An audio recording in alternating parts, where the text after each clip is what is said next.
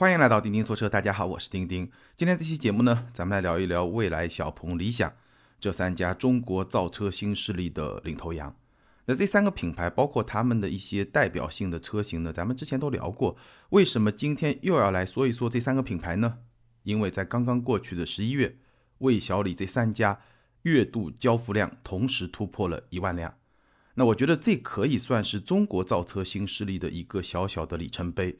对于这三个品牌来说呢，基本上也可以说，一方面他们活下来了，另一方面呢，他们也开始进入了主流市场，成为主流品牌，而不仅仅是一个新人、一个新手。在这个时间节点上，我想跟大家来分享一下，这么些年来我观察这三个品牌到当下此时此刻为止的一些感受。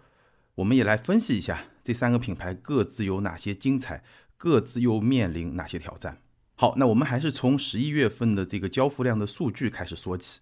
十一月份，小鹏的交付量达到了一万五千六百十三辆，其中 G3i 是五千六百二十辆，P7 呢七千八百三十九辆，P5 呢两千一百五十四辆，总共超过了一万五千辆。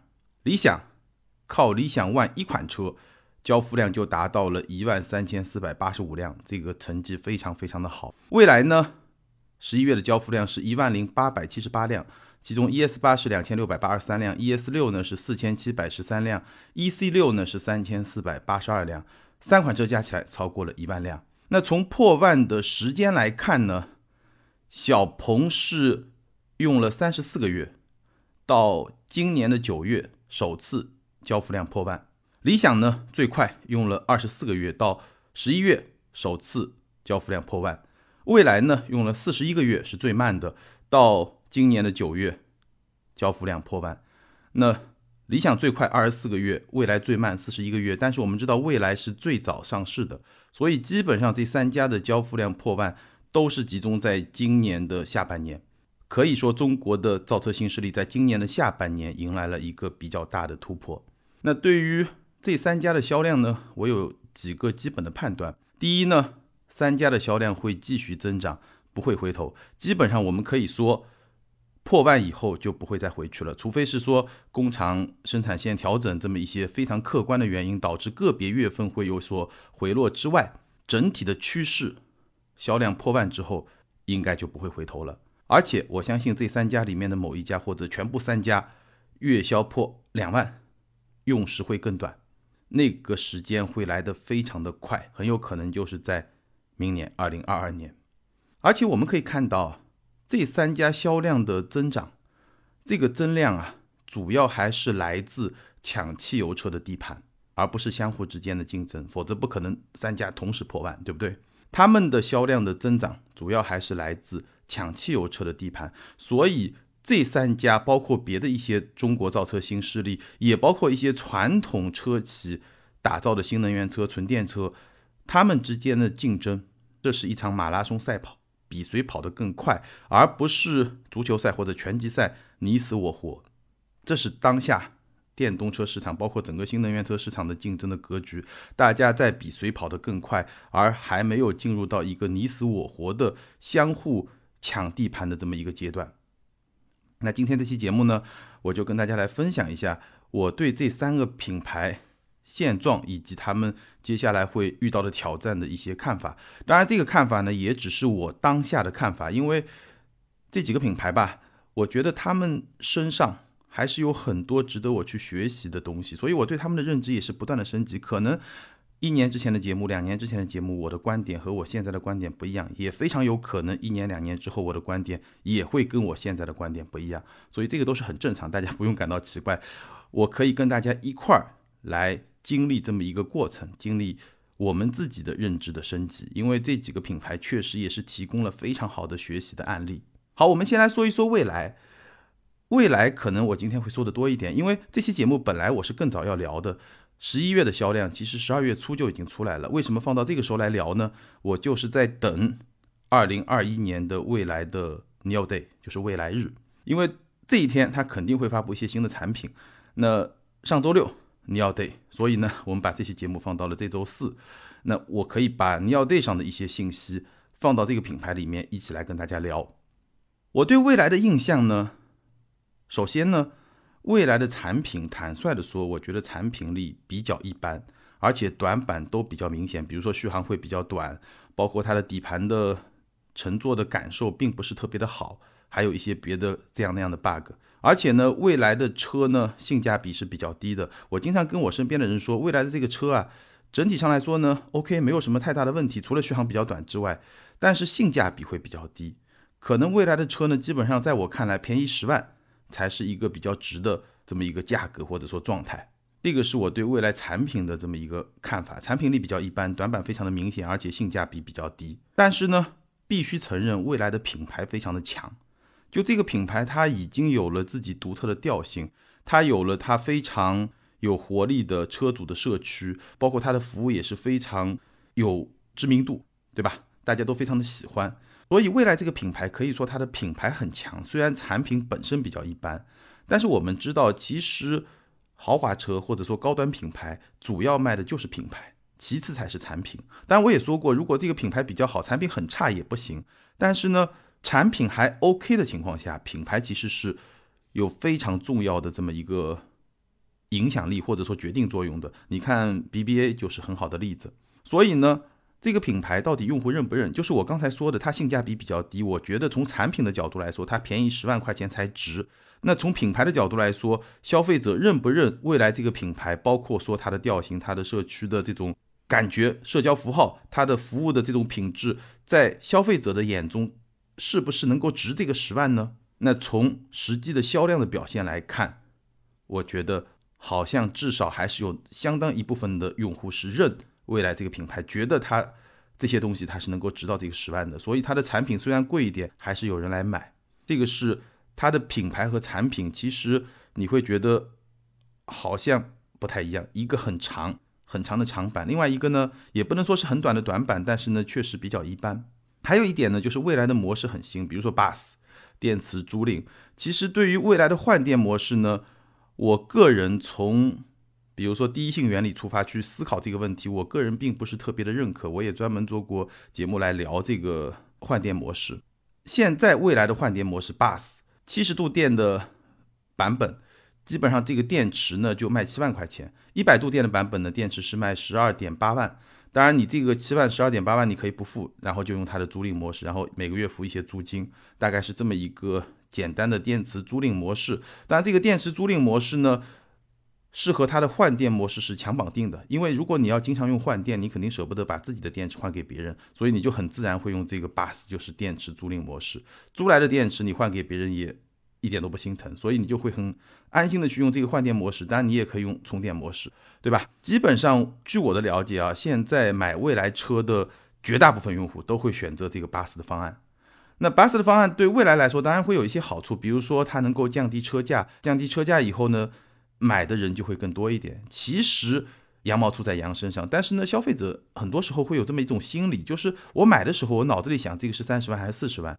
我会相对去忽略我在用车过程中每个月可能花一千块钱的成本，这个是人之常情。很多人他在这个心理上就会有这么一种感受：这个车三十万我买得起，至于每个月多花一千块钱，好像我也能够承担得起，就这么一种感觉，这么一种心理感受呢，可以让这个 bus 帮助未来去降低车价，然后呢去提升销量。当然了，有了 bus 这个方案之后呢，在和换电模式结合之后呢，它也确实能够去提升。一定的用车的体验，再有呢，巴士这个方案在资本市场也是一个很好的故事，所以未来是有模式创新的。那这么一个模式的创新呢，我们可以去看它能够走多远，可能每个人会有不同的观点。我虽然不是特别的认可，但是呢，我也是保持一个非常开放的态度，因为有可能我是错的。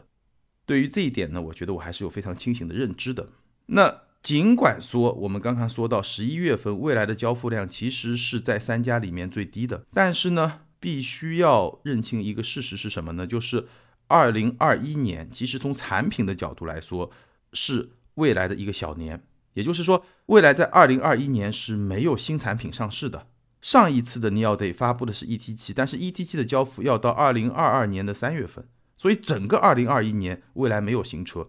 所以在二零二零年底，去年的这个时候。未来面临的压力其实是非常大的，因为它即将面临的是没有新车上市的2021年，而到此时此刻，我们看到虽然2021年没有新车，但是未来的销量表现仍然在往上走。所以从这个角度来说，我觉得未来已经展现出自己的比较强大的一面。而二零二二年是未来产品的大年，ET 七、ET 五以及另外一款很有可能会上市的 SUV，就是基于 ET 五的 SUV，都会在二零二二年走向市场。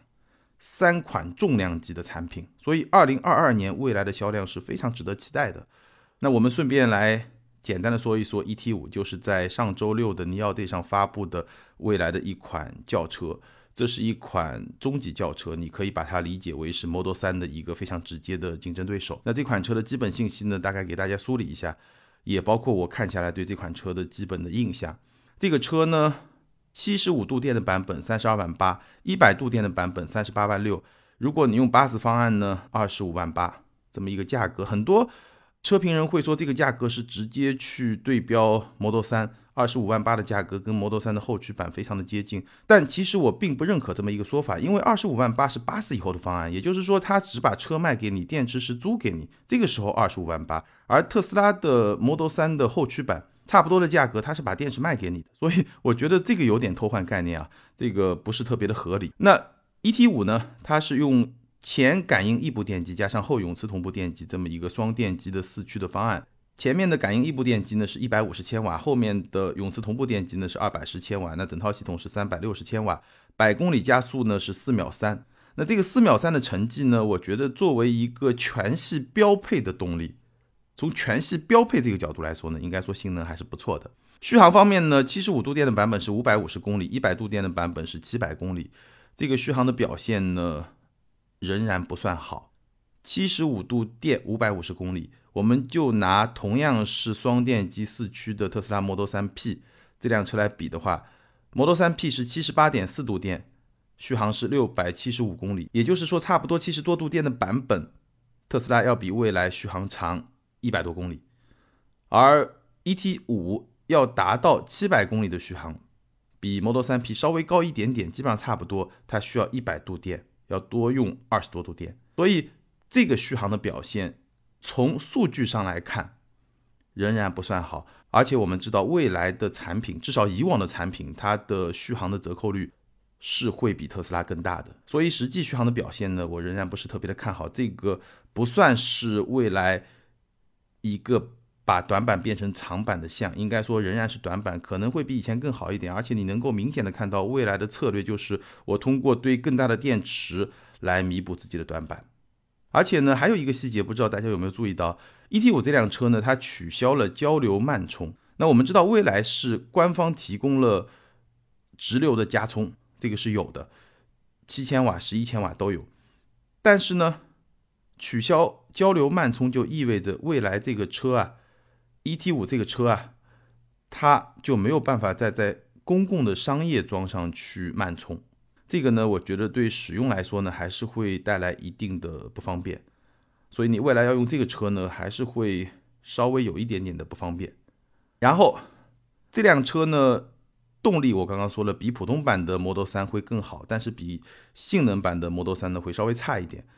然后续航的表现也不算好，但是它的配置确实非常非常的高。它用了 ET7 同款的很多配置，比如说八幺五五的座舱芯片，AMOLED 高分辨率的中控屏，二十三喇叭杜比全景声的音响，包括无框的电吸门。然后在辅助驾驶的硬件方面也非常的高，四英伟达 Orin 的芯片，激光雷达，七颗八百万像素的 ADAS 摄像头，这么一些配置都跟 ET7 是一样的。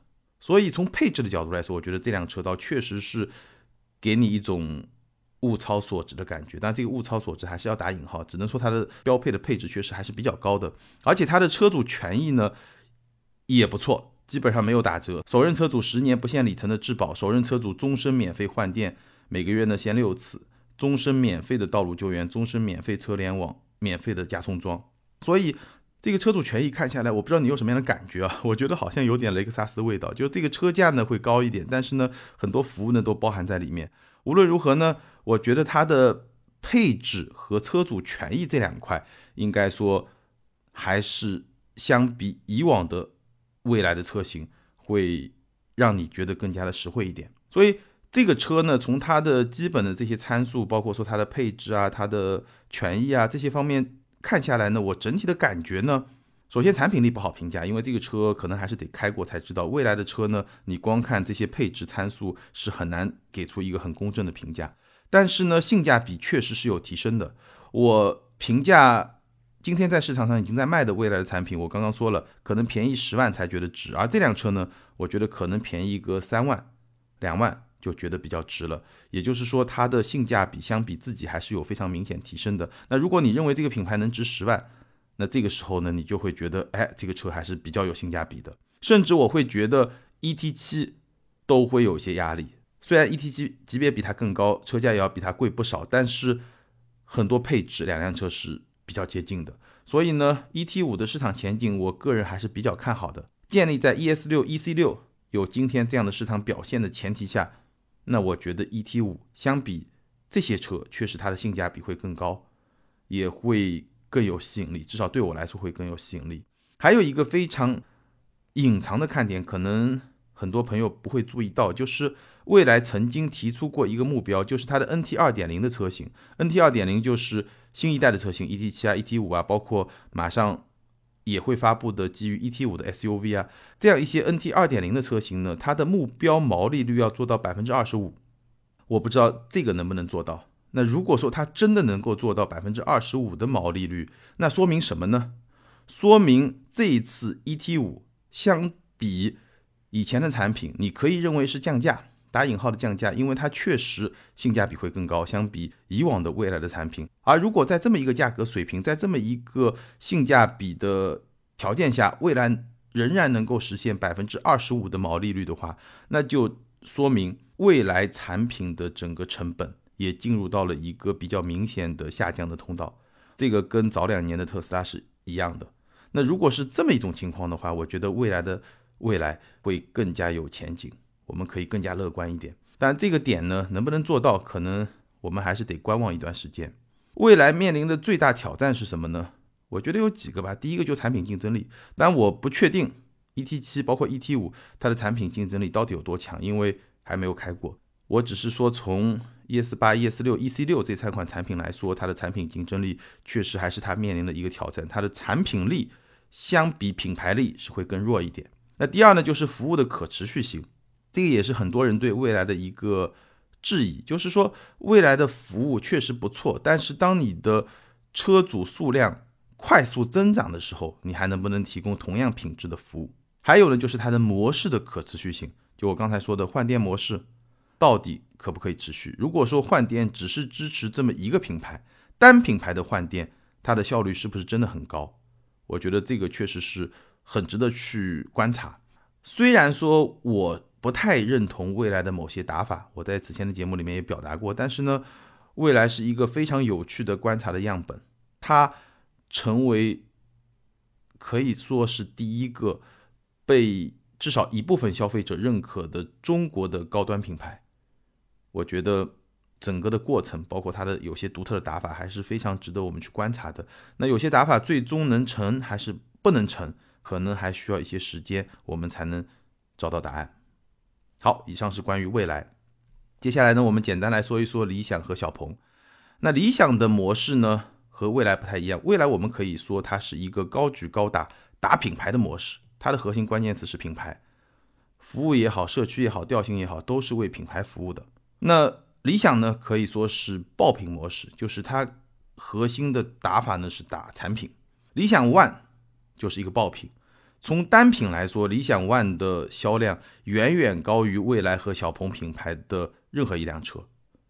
事实上呢，理想 ONE 也是我自己在这三个品牌已经发布的车里面最喜欢的一款车。当然要除掉小鹏的 P5，因为那个车我还没有开过。我已经开过的。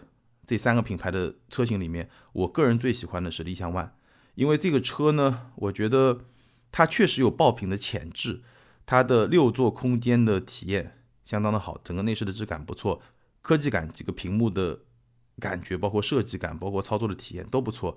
然后呢，它可以给你一张绿牌，但是呢又没有里程焦虑。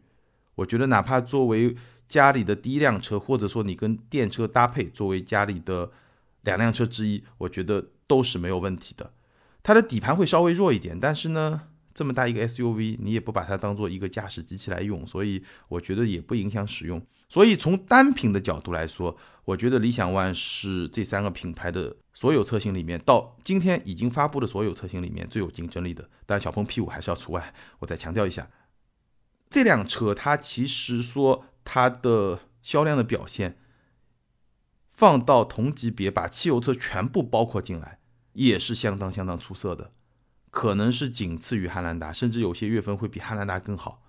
这个确实非常的厉害。我拍过一个视频，就是对比理想 ONE 和汉兰达。其实，在我看来，理想 ONE 和新汉兰达来比的话，如果我一定要选的话，我一定选理想 ONE。这个车确实是一个爆品。但是呢，理想品牌它遭遇的最大的挑战是什么？就是增程式。当下确实是一个不错的解决方案，至少理想 ONE 这个产品已经证明了，这是一个在当下比较现实、比较均衡的解决方案。但是呢，纯电才是未来，这个是我们所有人都知道的。所以从品牌发展的角度来说，我们没有办法去确定理想的未来会怎么样，因为它还在走第一步，它的第二步呢，我们还看不到。第一步虽然走的不错，但是这个第一步和第二步呢，又没有什么必然的关联。这个可能就是它跟未来跟小鹏不一样的地方。你看未来看小鹏，你可以从今天很明确的看到明天，而你看理想，从理想 ONE 你是看不到理想的明天。所以这个就是理想这个品牌会遇到的一个很大的挑战。但也许他们自己是能够看到的，但是我们还看不到。我们看一下它未来的产品规划。二零二二年，理想会推一款全尺寸的增程的 SUV，叫 X 零一。那这个车呢，还是一个增程的产品。而且呢，尺寸更大，所以我觉得这个车不管卖的好也好，卖的不好也好，它只是延续了理想 ONE 的这么一个趋势。它对于理想品牌的未来更远的未来，其实并没有太大的指向意义。所以呢，真正我们看理想这个品牌能走多远，可能还要再等。我现在看到的信息，理想的纯电车型的交付要到二零二三年底，可能直到那个时候，我们才能对这个品牌做出。更确定一点的判断，而与理想大概就这样。小鹏呢，相比未来的品牌，相比理想的爆品，这么两种打法，我觉得小鹏的打法是找到了一个突破口，叫做智能化。其实小鹏这个品牌有一个问题，我从来都没有看懂，就它的产品线怎么说呢？高情商的说法就是它的产品线的设置，它推产品的这么一个节奏。很创业公司，什么叫很创业公司呢？就走一步看一步，完全没有规划。我们看看它是怎么推产品的。先是一个 G 三，G 三是什么？紧凑型的 SUV。然后是 P 七，P 七是什么？中型轿车。P 五紧凑型轿车。G 九一个中大型的 SUV。这四个产品的先后顺序完全是没有节奏的。你回头再看看特斯拉，先是一个 Roadster 来建立品牌的调性，然后 Model S、Model X 高端产品，再往下 Model 三、Model Y。你再看未来，先是一个 EP 九，同样来建立品牌的调性。ES 八一个中大型的 SUV，再往下下探 ES 六、EC 六，然后到一个轿车 ET 七，再下探 ET 五，这个产品的逻辑都是非常清晰的，就从高到低嘛。但是你再看看小鹏 G 三、P 七、P 五、G 九，我想了半天也没看出里面有什么逻辑，毫无逻辑。所以我只能去假设啊。小鹏这家公司呢，它在推产品的时候呢，就是走一步看一步，就非常典型的创业公司的打法。我一开始觉得紧凑级 SUV，哎，这个细分市场性价比比较高的产品会有市场，我就推 G 三。然后看看 Model 三卖的很好，来个 P 七。然后 P 七有了以后呢，我要下沉打年轻人市场 P 五。然后呢，我又觉得我需要一款高端的产品来拔高品牌的调性 G 九，好像。没有特别明晰的规划，没有特别明确的逻辑，但是呢，你又不得不承认，至少从产品的层面来说，小鹏的每一款产品相比上一款产品，好像它的竞争力都是有比较明显的提升的，所以这一点也是非常的不容易。那我觉得小鹏的抓手是什么呢？不是一个非常有规划的产品线，它的抓手就是智能化。我们经常说小鹏是本土的特斯拉。它确实把特斯拉的某些特质去进一步的发挥，尤其是智能化。我甚至可以一点都不夸张的说，相比没有选装 FSD 或者 EAP 的特斯拉来说，小鹏的智能化的水平会更好。它的自动驾驶不会让人感到特别的紧张，它的车机也非常的好用。所以呢，我觉得小鹏把智能化这个点做的应该说还是相当不错的。那接下来小鹏的一些产品呢，P 五还没有开过，但是我同时开过以后评价非常的高。不管怎么说，我相信这辆车的销量潜力是很大的。我们刚刚说到十一月份 P 五的销量只有两千一百五十四辆。那这个呢是受到一些产能的影响，芯片的影响，产能有限，所以呢交付没有特别的好。我相信随着 P5 产能的这个释放，这辆车月销到个四五千甚至更高，其实没有问题。所以小鹏销量有可能率先会破两万辆，这个是我的一个判断。现在已经一万五千多辆了，而且 P5 只有两千一百五十四辆。如果 P5 和 P7 一样到七千多辆，那它就破两万辆了。所以对小鹏来说，破两万应该是指日可待，不会让大家等很长的时间。二零二二年呢，小鹏我刚刚提到了，它会出一款中大型的 SUV，就 G9 那辆车呢，会用上全新的电子电器架构，也会用上 XPILOT 四点零。那那辆车呢，我觉得倒是小鹏的一个很大的看点，因为那辆车也代表了小鹏即将遇到的一个非常大的挑战，就是品牌升级。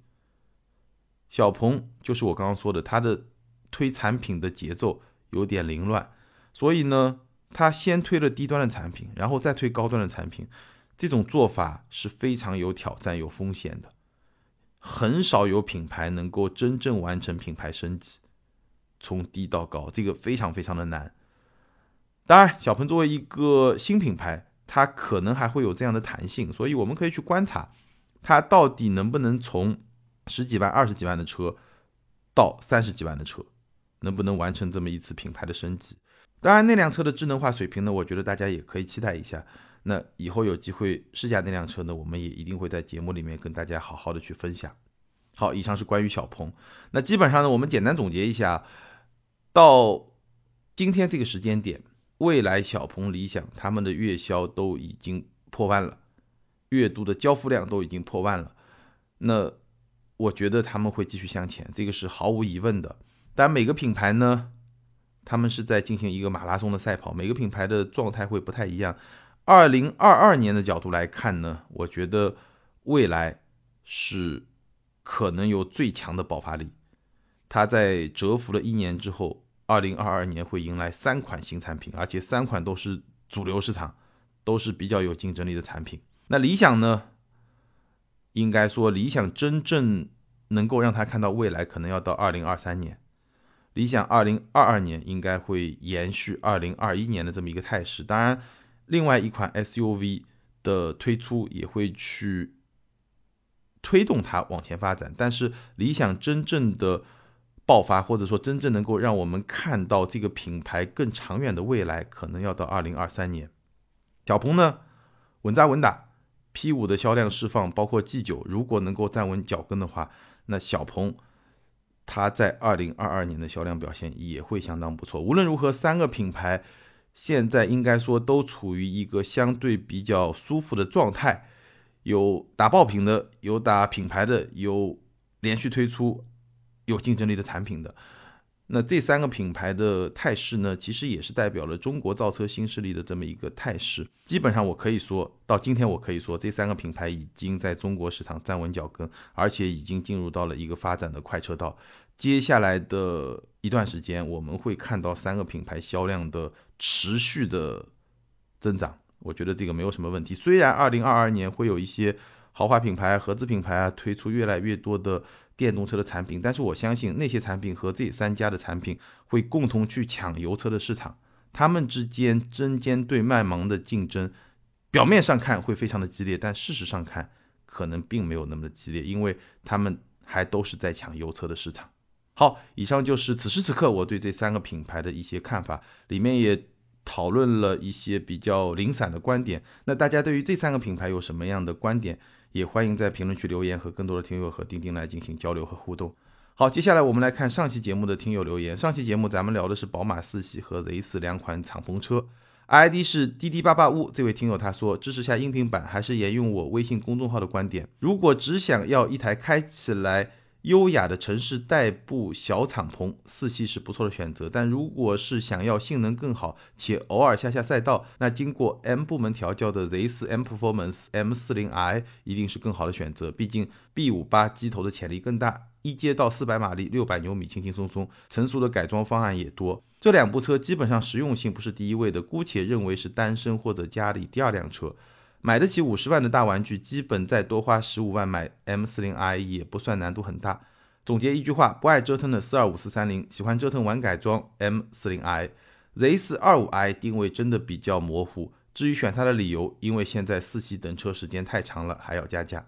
这位听友的分析，我觉得还是相当到位的，谢谢。下一位听友 ID 是 no no 下划线 one，这位听友他说两台车都买不起的，过来凑凑热闹，分析一下。对于刚够预算的客户来说，四系比 Z4 实用，而且不会太过高调，所以四系卖得好。而从买车当玩具或者喜欢情怀车的高质量客户角度来看，会觉得 Z4 的逼格没有丰田的或者其他的跑车的逼格高，Z4 的定位不上不下，所以销量低。非常感谢这位听友的留言。其实我觉得 Z4 的六缸车型还是相当有吸引力的，就像刚才那位听友分析的那样，只是它在中国市场卖的这个四缸车型呢，确实不是特别有吸引力。好，感谢所有听友的留言，也欢迎这两位听友把你们的联系方式通过个人微信号全拼的钉钉小马甲留给我，你们将获得的是由途虎养车网赞助的途虎王牌车载充气泵充气补胎一体机，价值一百九十九元。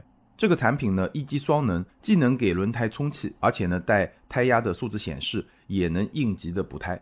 好，以上就是今天节目的全部内容。再次欢迎大家关注我们在 B 站、今日头条这样一些大平台上的视频节目。咱们下回接着聊，拜拜。